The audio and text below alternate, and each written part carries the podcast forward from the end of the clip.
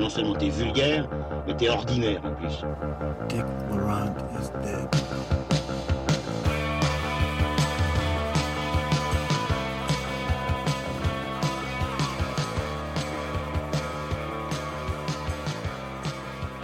Bonjour, bonsoir à toutes et à tous, euh, aux chères auditrices, chers auditeurs, et bienvenue dans Transmission, la table ronde cinéphile qui fait le grand écart entre cinéma d'auteur et pop culture. Aujourd'hui, un transmission rétro, donc un transmission consacrée à un seul film, une ressortie, la ressortie de Out of Sight, euh, donc hors d'atteinte de Steven Soderbergh, sortie en 1998, qui vient de ressortir chez Rimini Éditions le 12 mai en Blu-ray avec euh, des suppléments comme par exemple la première traduction en français du commentaire audio de Steven Soderbergh. Commentaire audio euh, que, que Soderbergh justement partage avec euh, Scott Frank, le, le scénariste du film. Merci Manu. Donc j'ai oublié en fait de présenter mes acolytes qui sont là, mais ils s'imposent par eux-mêmes. Manuel As, bonsoir. Salut les gars. Lucien Alphonse Salut. et Julien Rombaud. Salut tout le monde, salut salut. Alors, je disais donc euh, qui vient de ressortir chez Rimini avec une conversation entre les critiques Mathieu Macheret et Frédéric Mercier. Il y a aussi un making-of d'époque où intervient notamment l'auteur du roman original, Elmore Léonard, mais aussi 22 minutes de scènes coupées, notamment une version rallongée de la fameuse scène du coffre, une des scènes clés du film dans laquelle les deux protagonistes principaux vont se rencontrer et peut-être éventuellement tomber amoureux. L'histoire tourne autour du braqueur de banque Jack Foley, qui est interprété par George Clooney, et de la relation amoureuse qu'il va nouer avec Karen Cisco, une US Marshal, qui est interprétée, elle, par Jennifer Lopez. Il va brièvement la prendre en otage au cours d'une évasion, dans un coffre, donc vous l'aurez compris. Et le récit s'articule aussi autour de plusieurs groupes de truands attirés par un magot en pierre précieuse planqué dans l'immense demeure d'un escroc en col blanc.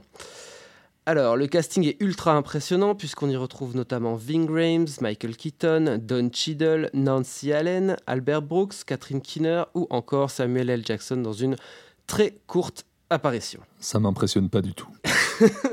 Alors, le scénario est donc, comme l'a dit Manu, signé Scott Frank euh, d'après un bouquin d'Elmore Leonard. À l'origine, le projet est développé pour Barry Sonnenfeld qui sort du succès de Get Shorty, une autre adaptation du même auteur. Et qui est là aussi un film scénarisé par Scott Frank. C'est pour ça que Scott Frank va se retrouver au scénario d'Hors d'Atteinte, même si lui-même n'avait pas forcément envie de- retourner aussi rapidement dans, l'univers d'Elmore Leonard, d'autant plus avec les difficultés d'adaptation qu'il avait rencontrées avec Get Shorty. Et euh, c'est un film, il le dit très clairement, c'est un film qu'il va accepter euh, en tant que mercenaire euh, pour, pour le chèque, parce qu'à l'époque, il a trois enfants et il a besoin changer d'appartement. Donc c'est un film qui, c'est vraiment un film de commande pour lui au départ. Et de manière assumée amusante, ça va devenir un des films préférés de toute sa filmographie. Donc, comme Manu vient de le souligner, le film euh, est scénarisé par Scott Frank pour Barry Sonnenfeld, pour le réalisateur Barry Sonnenfeld à l'époque. Barry Sonnenfeld qu'on retrouve à la production aux côtés notamment de Danny DeVito. La photographie est d'Elliot Davis qui avait déjà travaillé avec Soderbergh sur King of the Hill en 93, mais je crois qu'il n'était pas chef-op à l'époque, il était juste cadreur. Et le montage est signé de Feu Anne Coates, qui elle a bossé avec David Lean, Sidney Lumet, John Milius ou même David Lynch. Et elle retravaillera avec Soderbergh deux ans plus tard sur Erin Brockovich. Le film est très intéressant à remettre dans son contexte parce qu'à l'époque, le ton Elmore Leonard est bien dans l'air du temps. En effet, Tarantino vient de sortir Jackie Brown, euh, son adaptation de Punch Euh, Il y a eu le précité Get Shorty qui a eu un gros succès parce que Manu, je pense que tu disais que c'était plus une galère d'adaptation. Ah oui, oui, non, c'est plus une galère d'adaptation de la part de Scott Frank, qui est un, un érudit de, de roman noir, qui avait eu beaucoup de difficultés à retraduire le- l'esprit de Léonard, la, la, la prose de, d'Elmore Léonard dans Get Shorty, et donc euh, il estimait qu'il n'avait pas envie de rancher tout de suite derrière sur une nouvelle adaptation. Parce que Get Shorty, c'était quand même un gros succès l'année où il est sorti, même si le film est assez oublié aujourd'hui, je trouve. Il a pourtant eu le droit à une, une suite euh, deux décennies plus tard, euh, Be Cool, euh, toujours avec Travolta, et cette fois-ci avec Hugh Matterman, euh, qui pour le coup évoluait dans le monde du, non plus du, cinéma, mais dans le monde du, rap. Elmore Leonard était aussi en, en grâce dans l'air du temps à ce moment-là, parce que aussi Paul Schrader adaptait à l'époque euh, Elmore Leonard avec Touch en 97, soit la même année que Jackie Brown. Alors, c'est surtout un film clé, on veut dire, dans la carrière de Steven Soderbergh, parce qu'en gros, Steven Soderbergh, depuis sa Palme d'Or, qu'il a eu en 89 pour son premier long métrage, donc euh, Sexe, mensonge et vidéo. Qu'il a eu à 23 ans, c'est-à-dire 6 ans avant Xavier Dolan, ah, qu'il n'a toujours pas. Et tant d'autres. Après ça, il a quand même euh, fait euh, quand même quelques longs métrages, mais surtout produit dans le secteur du cinéma indépendant de l'époque notamment Kafka en 91, et aussi des essais expérimentaux comme Schizopolis en 96. Et disons qu'il a pas encore vraiment trouvé euh, un public. Il, est, euh, il galère un peu plus chaque fois pour refaire euh, un nouveau long métrage. Donc là, il est vraiment un tournant. À l'époque, on ne l'attend pas du tout d'ailleurs aux commandes d'un tel film. un véritable véhicule pour Georges Clooney qui, lui, vient de sortir, enfin, il est sorti quelques années avant de Urgence. Il essaye de lancer sa carrière vraiment au cinéma et il s'est un tout petit peu il a un tout petit peu patiné, on va dire, au début, avec euh, quelques choix malheureux, notamment euh, Batman et Robin, bien sûr, très très fameux Batman et Robin en 98. C'est intéressant ce que tu dis, euh, Oli, là, en, en, tissant des parallèles dans, créations, enfin, dans l'impact aura ce film sur différentes carrières, sur différentes filmographies dans le sens où je pense que c'est un film qui a été assez, euh, assez euh, initiatique et porteur pour la carrière de, de Clooney, dans le sens euh, où c'est un, personnage desquels il tirera pas mal d'autres personnages par la suite. Là où dans la carrière de Soderbergh, le film est un peu plus étrange parce que Soderbergh me semble être un, cinéaste assez, assez, assez inégal et versatile, qui a vraiment un peu touché à tout, comme tu le disais plus tôt. Et peut-être peut-être au final que Out of Sight, c'est peut-être le film, euh, et je vais, je vais utiliser un mot qu'on utilise généralement euh, de manière péjorative, mais, mais ici ce ne sera pas à prendre comme tel, peut-être le, le, plus générique, ou en tout cas le moins, le moins personnel de sa filmo, le plus, euh, celui qui fait le plus commande et qui est, pas, qui est néanmoins peut-être un de ses meilleurs. Là, c'est là que je vois la différence entre l'impact de ce film-là sur la carrière de Clooney et sur la carrière de, de, de Soderbergh. Bah, ça va mettre en place déjà tout un système qui va lui permettre de, tourner par la suite en s'appuyant sur déjà des acteurs qui vont devenir de plus en plus récurrents et des acteurs très bankable qui vont lui permettre de tourner au rythme où il tourne actuellement. Euh, donc voilà, c'est vraiment un film où vraiment le studio va le chercher pour, pour faire le film, mais ça va être bah, le début de sa rencontre avec Clooney, mais aussi avec un, tout un panel d'acteurs qu'on va retrouver de film en film et de collaborateurs. Moi, je trouve quand même, euh, Lucien, qu'on trouve pas mal de, choses qu'il expérimente, enfin, qu'il expérimente pas vraiment, parce que c'est quand même une continuité avec ce qu'il faisait avant, mais pas mal de choses qu'il tente dans euh, Hors d'atteinte, qu'on va ensuite retrouver par la suite de manière euh, souvent beaucoup moins subtile, comme par exemple dans Trafic. Mais si, si on anticipe, si on peut parler juste d'un choix qui est le choix de, de, choix de photo qui, est, qui permet, parce que le film est fragmenté, n'est pas raconté de manière linéaire, mais joue sur de multiples flashbacks au, sein du récit. Et la manière qu'a Soderbergh pour d'arriver à te situer au-delà des, panneaux introductifs, c'est de jouer sur soit des, costumes, des teintes de couleurs, des, teintes chaudes, des teintes froides qui va opposer, qui permettent de se situer là où, on est à la fois dans le temps et dans l'espace. C'est de, ça que voulait parler Oli en parlant de trafic, j'imagine. Voilà, mais justement, mais le problème de trafic, c'est le premier film où il, il va signer lui-même la, photographie, et pour le coup, c'est beaucoup moins subtil que n'est la photo d'hors d'atteinte, à mon sens, où là, où il y a un aspect vraiment très filtre dans, dans Trafic, qui est pour un des trucs les plus indigestes, à mon sens, du, du film, qui est, qui est sa photo, qui est vraiment lourde de sens et, peu poétique, en fait. Tu parles de la photo, donc ça me, ça me fait tout de suite penser à quelque chose qui me semble intéressant. C'est que, euh, voilà, euh, Oli a très bien parlé, euh, enfin, a très bien mis dans, dans le contexte. Vous avez tous les deux très bien mis dans le contexte avec, avec Get Shorty, pardon, et Jackie Brown qui sortent un peu dans, dans, la, dans la même période qui sont deux films euh, enfin trois films d'ailleurs, qui sont des, sortes de polars avec un humour très euh, décontracté comme ça. Oli parlait, euh, en off d'un côté lounge pour Out of Sides, mais, mais, mais, c'est assez vrai. Mais oui, là où je voulais en venir, c'est simplement que on va, on va peut-être aussi parler plus tard de, Keaton, qui reprend le même rôle que dans, que dans Jackie Brown. Mais par rapport à la photo, je trouve que les films sont, sont assez intéressants parce qu'ils ont évidemment pas mal de points communs mais, euh, mais les films sont presque antinomiques dans leur, euh, dans, dans, dans, leur traitement euh, visuel tout au moins, qui, qui, sont, oui, voilà, qui sont pour moi vraiment opposés. Le Soderbergh ferait, aurait plutôt quelque chose qui aurait attrait à, un formalisme, je veux dire, exacerbé, là où, là où le, Tarantino s'inspirait beaucoup plus d'une esthétique plus, plus plate, entre guillemets, plus télévisuelle, qui bah, voilà, qui a, nourri euh, fortement le cinéma de Tarantino. Et c'est assez marrant de, les opposer sur le pur point de vue euh, euh, visuel, photographique, en, termes de, en termes de lumière, de cadrage, etc. Je trouve que c'est assez intéressant de voir ces deux films-là sous cette optique-là. Là où le, je trouve le film de Tarantino très chaleureux et où j'ai une empathie super forte avec Pamela Greer, avec Jackie Brown et notamment d'autres personnages où je trouve tous les personnages extrêmement bien construits, extrêmement attachants, bon, à l'exception de Samuel Jackson, mais où, je trouve les caractères vraiment extrêmement forts dans, euh, dans Jackie Brown. Je trouve a contrario dans Hors d'atteinte où euh, que les personnages sont beaucoup plus euh, accessoires, beaucoup plus euh, caractérisés de manière beaucoup plus grossière.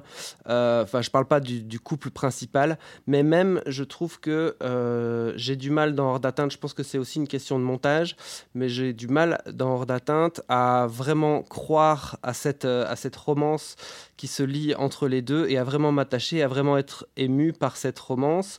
mais c'est drôle parce qu'ils y font eux-mêmes. Enfin, il y a un rapport cinéphilique très fort dans Hors d'atteinte, puisque la première scène qui se passe dans le coffre, euh, ils, parlent ils discutent de films et euh, ils discutent notamment de, des Trois Jours du Condor. Et Jello dit à, dit à, à Clooney qu'elle n'avait jamais acheté, quand elle, avait, quand, elle voit le film, elle achète, quand elle voit les Trois Jours du Condor, elle n'achète jamais la romance qui se noue entre euh, Robert Redford et Faye Dunaway, qui est aussi une romance d'otage à, enfin de preneur d'otage à otage, on va dire, pour aller vite. La, la différence dans, dans, le film de Pollack, c'est que ça a lieu quasiment en une seule scène. C'est pour moi, euh, entre guillemets, j'ai le même point de vue sur, euh, sur les trois jours du Condor que Jello. Euh. Tu es un peu la, le Jello de cette émission.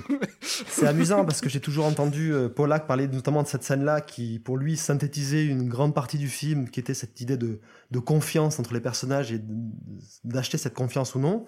Mais euh, moi, j'ai un, un, vrai souci parce que je trouve qu'elle ne, ne, fonctionne pas. Elle même pas schématique. Elle est, elle est, beaucoup plus torturée, beaucoup plus compliquée dans, dans le roman de James Grady. Mais c'est amusant parce que cette scène-là, justement, du, du, coffre où il discute et il fait cette référence cinéphilique qui, qui brosse aussi ce que, ce que va être le film et ce qu'est ce le film vis-à-vis de ses personnages.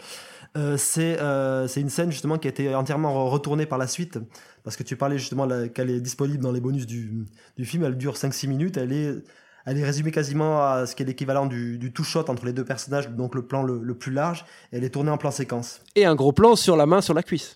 Non, non, non, non, non, un seul plan. Dans le film, dans le film final. Mais dans, dans, le film final, tu as, tu as, tu as des gros plans sur chacun des personnages. Tu as, le, tu as un tout shot, tu as les plans d'extérieur de, de, de, voiture avec euh, le personnage de, de Ving Rhames qui est en train de conduire. Tu as, tu as beaucoup plus d'éléments. La, la, scène est beaucoup plus dilatée et, et elle, elle, a été aussi retravaillée à l'écriture en fonction de ce qui a été donné, ce qui a été fait et, joué euh, par les, par les acteurs au moment de cette, cette première scène qui tout d'un coup faisait une apparaissait comme un peu aussi une rupture formelle au sein du, du film, une sorte de petit court métrage euh, ou en, plan séquence dans, dans ce, coffre de voiture. C'est intéressant ce que vous dites. Euh, euh, excusez-moi, juste je voudrais revenir sur mon idée que je développais tout à l'heure, mais là où j'ai un souci, donc enfin un souci, c'est vraiment un souci minime dans le film qui est au-delà de ça, extrêmement agréable, extrêmement bien rythmé, extrêmement bien joué, enfin très très très charmant je, trouve que j'ai un, problème à, acheter un peu euh, justement cette relation euh, entre les deux, les deux personnages. J'ai du mal à acheter le comportement de, de tout de suite derrière, en fait, cette scène du coffre qui euh, va vraiment sentir qu'il a une relation à nouer avec Jennifer Lopez, une relation amoureuse. Et donc, c'est un peu le même problème que Jennifer Lopez a vis-à-vis des Trois Jours du Condor dans, le, dans le film. Voilà, donc c'était juste cette petite parenthèse. Lucien, à toi. C'est en, en effet assez intéressant ce que vous et j'aurais même tendance à dire que je partage assez euh, ce que dit Oli sur, euh, sur, euh, sur ce film-ci et ce que dit Manu et, Jello donc sur, sur, le, sur le film de Pollack, qui est néanmoins pour moi un, très bon film. Mais ce qui est paradoxal, c'est que j'ai toujours l'impression chez, chez, Léonard que les trames, que les récits, que le côté polar en fait est, est là pour, pour habiller les persos. Et en fait, j'ai l'impression que que les récits de sont toujours de, pardon que les récits de, Léonard sont toujours construits autour de, scènes de rencontres, autour de scènes d'échanges entre entre personnages. Et c'est assez paradoxal, c'est aussi ça qui fait, la, qui fait la splendeur de cette scène dans le coffre, qui est une scène absolument formidable et qui est totalement transposable. Il y a un truc assez fascinant quand on voit cette scène-là, c'est qu'on se dit, si on mettait la télé dans l'autre sens ou l'écran dans l'autre sens et qu'ils étaient euh, debout, verticaux et qu'il y avait 1m50 entre deux, bah, ce serait une, super scène de rencontre dans un bar. Quoi. Enfin, vraiment, il y a un truc. si on ferme les yeux, en fait, si on écoute juste le dialogue et, les acteurs qui interprètent le truc, c'est une, une, putain de scène de rencontre. Quoi. Sauf que là, bah ouais, elle est dans un, dans un, dans, un coffre. Le dialogue est brillant. Le dialogue est brillant, c'est ça que je veux dire. J'ai l'impression que c'est ça qui, euh, qui intéresse Léonard en premier, avant cette trame. Et c'est un peu paradoxal avec ce qu'on dit, parce qu'au final, dans le film, ce qui reste, c'est que c'est vrai qu'il y a des choses qu'on n'achète pas dans cette relation-là. Euh, mais il y a quelque chose qui, qui, enfin, voilà, qui, qui, que je retrouve souvent dans, chez Léonard et dans les adaptations de Léonard. J'ai peut-être expliqué ça de manière parce que le, le, le, Soderbergh est très euh, très référencé, on l'a dit beaucoup là, dans cette fameuse scène, mais même euh, dans sa manière, dans la construction de dans la construction de son récit, et même euh, visuellement dans, dans, des dans des tics de mise en scène, je veux dire, si on peut appeler ça des tics.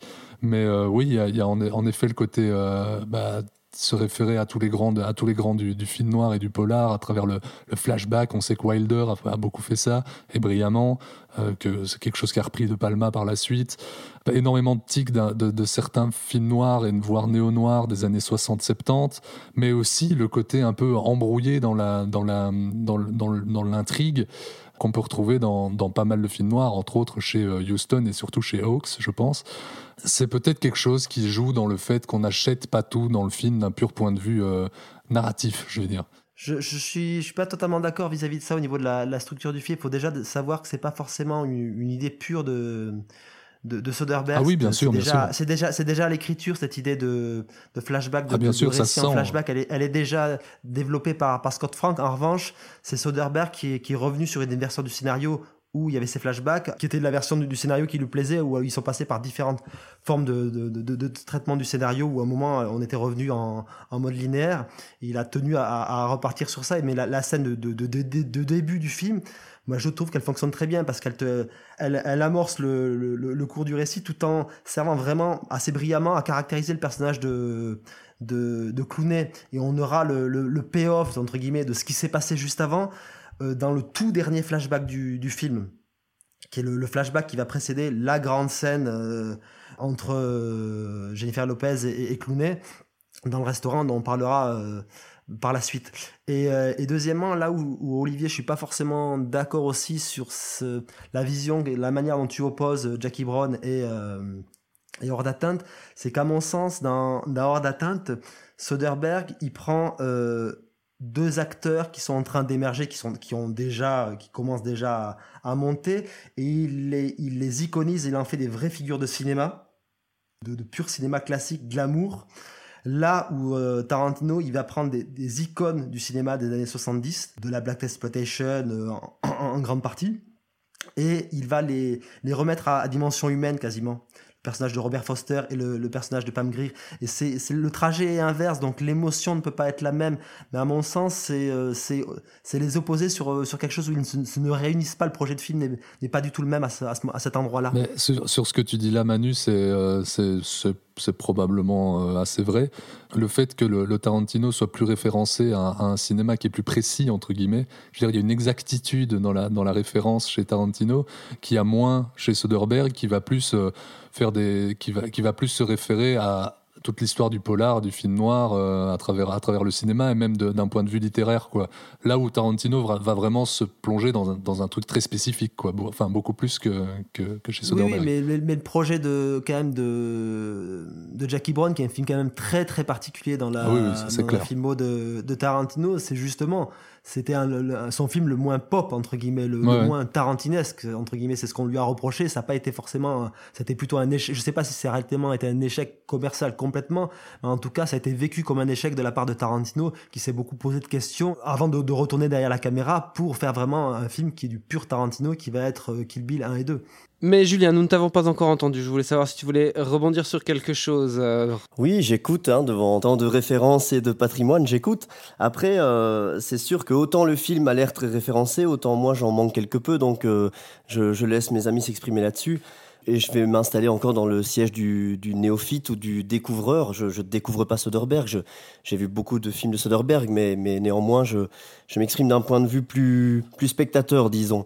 Effectivement, ce film annonce quelque part euh, la, la, suite de la carrière de Soderbergh dans, dans, dans ce que, de ce que, ce que vont être les films de chez Hans Leven, les films de braquage, dans, dans même euh, Lucky Logan, dont on avait parlé ici, euh, qui était beaucoup moins heureux et moins réussi, mais en effet, les thèmes sont, sont toujours pareils. Et puis, dans, dans ce qui est de, de, cette ludicité, ce plaisir de faire du cinéma. Je trouve que c'est un film qui, qui pue le, le plaisir, qui pue l'envie de, de, travailler entre, entre amis, entre copains, entre copines et de, et de faire quelque chose dans cette bande dont Manu parlait qui va s'étoffer, se développer pour finir par, euh, être les meilleurs souvenirs de Matt Damon. C'est ce qu'il vient de dire à Cannes. Euh, en disant que, que c'était vraiment incroyable euh, ces, tournages avec Soderbergh qui n'aurait pas dû être payé pour ça tellement il s'amusait. Mais soit, euh, ici c'est, c'est vraiment le, le, le, plaisir des personnages et le plaisir du, du d'être un cinéma d'acteurs et d'actrices. De... Lucien, il, le disait, en fait, euh, effectivement, j'ai l'impression que tout, tout, concorde pour que les personnages puissent vivre des choses, se rencontrer, euh, et que tous les événements du film, euh, certes, existent très bien dans le scénario, mais en fait sont, sont, des moteurs pour que les émotions se partagent entre les, les, personnages, pour que les rencontres se fassent, pour que les, les colères se, se, se, se fassent, pour que les disputes arrivent. Et, et là-dedans, euh, bon, évidemment, surnage Clooney et, et Giello, que, je n'attendais pas, mais qui sont, qui sont vraiment l'apanage euh, du cool, avec euh, vraiment un jeu toujours en, sourire, en, en, élégance, en nonchalance, qui est assez savoureux, qui fait, qui fait plaisir à voir. Et, et avec euh, Clooney, qu'on qu peut attendre là en voyant la fin de sa carrière, mais Giello, dont on voilà qui, qui, est, qui, est, beaucoup plus complète ici que ce à quoi on pourrait la réduire en, en parlant d'elle si on si on n'avait pas vu le film.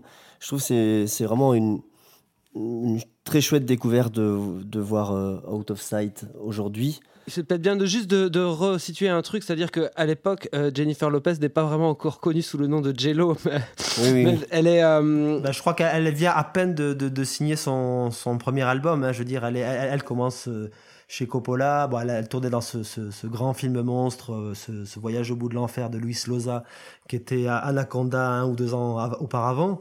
Mais euh, c'est clairement un des films très notables de, sa filmo hors d'atteinte. Mais à, l'époque, euh, donc, elle est un peu à l'orée d'une carrière hollywoodienne.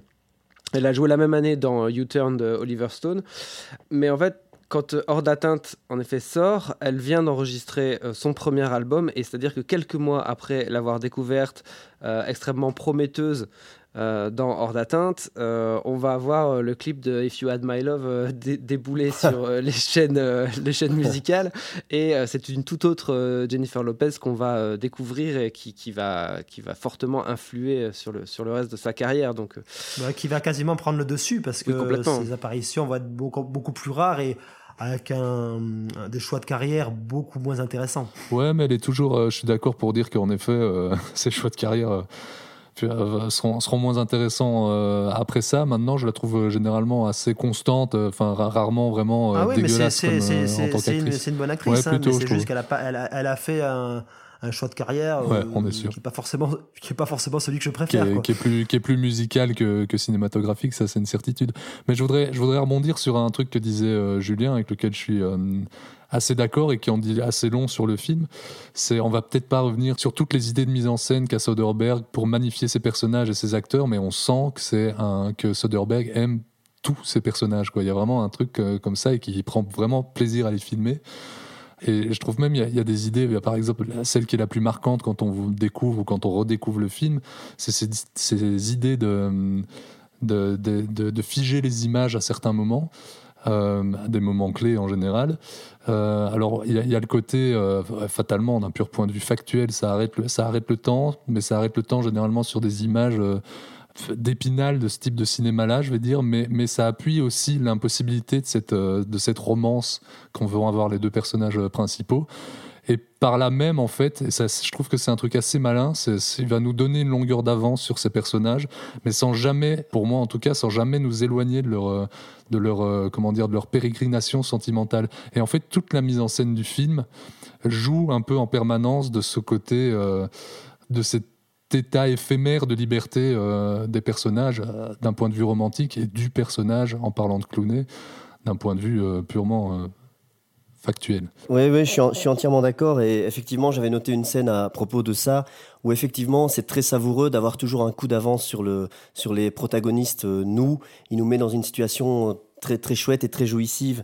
Notamment, je parle de la de la scène de la de la réception. Où... Ça passe aussi par les flashbacks, hein, mais oui. Oui, ça passe par les flashbacks, mais mais même même dans les scènes euh, live entre guillemets en direct où où il y a une petite vieille qui monte dans l'ascenseur, que Clooney descend pour pour arriver dans le hall. Et nous, on sait on sait exactement pourquoi l'ascenseur ne descend pas et pourquoi les policiers ne peuvent pas le prendre. Et c'est assez savoureux de, de, jouir de ce genre de petits trucs parce que Jennifer Lopez ne s'attend pas à voir Clooney, Clooney ne s'attend pas à voir Jennifer Lopez qui est à la réception et tout ça fait que voilà c'est le petit coup d'avance qui fait plaisir à voir. Hein. Ça, ça, met le doigt aussi, parce que tu parles de cette scène-là, ça met le doigt aussi sur le fait que le film est dans l'ensemble euh, assez drôle, quoi, régulièrement drôle en tout cas. Ah oui. Ben, c'est aussi, justement, ça me pointe de quelque chose du doigt qui est le genre du film, qui est aussi, justement, on a parlé beaucoup de références au film noir, mais l'autre genre du film, c'est la comédie romantique, très clairement. Et donc, ce, il joue sur, ce, sur, ces deux, sur ces deux curseurs, d'où le côté quelquefois assez bouffon de, de, beaucoup de personnages secondaires, y compris les personnages principaux. Principalement, euh, pour le coup, euh, qui va justement être une, de ses marques de fabrique et une de, un de ses personnages de, cinéma. Mais il y, a des, y a des personnages vraiment très drôles. Euh, je ne sais plus si c'est Bob Leblanc ou je ne sais pas comment, exactement comment il s'appelle. Ce, ce, gros mec tout en muscles qui, est très drôle, jusque dans, dans, sa mort, qui est très drôle parce qu'elle est, elle est amorcée avant euh, par une chute, par la deuxième chute, et puis la troisième lui est fatale. Et là aussi, c'est encore un coup d'avance qu'on a, euh, nous, spectateurs, on sait qu'il va chuter dans l'escalier, et on, sait que ça va être très drôle, enfin c'est très drôle. Je trouve que là, on, touche à ce que tu dis, Manu, au génie du casting de Soderbergh, qui va toujours chercher les bonnes personnes aux bons endroits pour, euh, pour raconter en peu de choses, effectivement, les personnages. Et je trouve que les scènes entre Clooney et, et Don Cheadle, qu'on a en prison, puis qu'on a dans le, le, hall de boxe, etc., sont toujours aussi savoureuses de confrontation et, et, et dans les dialogues qui sont ciselés. Enfin, tout fonctionne toujours très bien, c'est efficace, c'est drôle, c'est léger et ça avance, c'est d'une fluidité euh, terrible, quoi. Là où tu disais quelque chose aussi, euh, Lucien, dans ta première intervention, je crois, c'est que ce qui est intéressant dans ce film, c'est que Georges Clooney, donc on parlait de son côté euh, ici, Manu souligner son côté un peu bouffon, euh, il va vraiment dans ce film-là euh, incarner un peu l'image, c'est même l'image à la limite qui va cultiver ensuite par la suite, même au niveau public. Quoi. Il y a quelque chose, de, le mec super euh, charmeur, très attachant, assez drôle tout en étant un poil loser, un tout petit peu. D'ailleurs, c'est un, c'est un, non mais c'est un, des conflits dans, dans le film, c'est que euh, il, rate souvent. D'ailleurs, la première scène, il, fait un beau ratage. Ça le rapproche un peu quelque part d'un, personnage euh, de, qu'on pourrait trouver chez les frères Cohen, même s'il a pas ce côté pathétique. Mais quelque part, c'est une espèce de, de un peu un loser magnifique comme ça. Mais tu as envie de l'aimer très fort. Bah c'est aussi un personnage, qui, convoque euh, le euh, Cary Grant et le Cary Grant de, de Bring, euh, Bring Me Up Baby, je sais plus, l'impossible Monsieur Bébé en, français. bringing Up. Bringing Up Baby, mais avec un côté un peu, un peu stoner, quoi. C'est ce décalage-là qui est marrant chez Clooney, c'est ce côté c'est ce côté euh, James Bond euh, défoncé quoi. Il y a un côté, euh, mais enfin moi j'ai toujours vu comme ça et c'est ça qui est savoureux chez, chez cet acteur là. Je trouve aussi que que, que Soderbergh a aussi une forme de d'intelligence, c'est que parfois on en parlait en disant que c'était aussi une comédie romantique, c'est qu'il flirte, je trouve, avec le mauvais goût parfois, avec les limites du cheap et presque du porno chic. J'exagère, mais ce que je veux dire c'est que non mais ça, ça t'as plus de références que nous pour le coup. Ah oui, tu parlais de bah, références en, chacun, début. Chacun parle. On va te laisser la parole. Chacun parle dans son domaine, Manu. ce que je veux dire, c'est qu'il y a deux, il y a deux fois où où on, frôle quand même l'imagerie euh, érotique, disons, plutôt que pornographique. Euh, mais à chaque fois, il désamorce derrière avec une, une, intelligence et un sens de la rupture. Il y a cette première fois dans la, dans la baignoire où, où on voit quand même euh, deux, trois plans de quelque chose qui s'apparente à de l'érotisme et ensuite c'est cassé. Après, c'est vraiment, c'est vraiment une scène qui est, qui est un fantasme, quoi. Donc c'est, c'est vraiment euh, justifié par. Euh, c'est, ce que j'explique, c'est que comme c'est un rêve et comme c'est le fantasme et que tout est possible et que too much est possible, ça fonctionne parce que le, le chip est cassé derrière. Et il y a quand même cette seconde fois, enfin, je, je crois pas qu'on sera d'accord, mais le, la grande scène pivot de rencontre et de d'acte entre Clooney et et Jennifer Lopez, je la trouve quand même dans le montage. Je trouve qu'on frôle parfois le clip avec euh, ce montage entre les, corps qui s'entrelacent. Oui, pourquoi? Je voulais juste résumer. Bon, il faut parler de cette scène-là, bien sûr. Donc, En gros, cette scène, euh, c'est donc euh, Jello et George Clooney qui se rencontrent dans le lobby d'un hôtel. Et ensuite, leur conversation, donc leur dialogue, va faire place progressivement à des flash-forward de leur nuit d'amour à venir.